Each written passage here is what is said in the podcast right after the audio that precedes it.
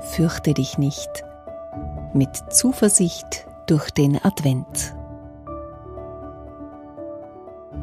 Manchmal ist es nicht so einfach, Zuversicht zu verströmen, auch für sich selbst, wenn man viel Arbeit hat, viel Stress, eine lange Liste mit Tagesordnungspunkten.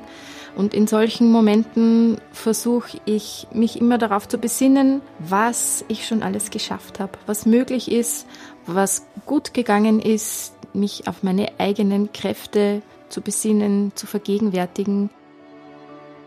Das gibt mir die Zuversicht und auch den Mut, neue Aufgaben freudig zu begegnen und Herausforderungen gelassen anzunehmen.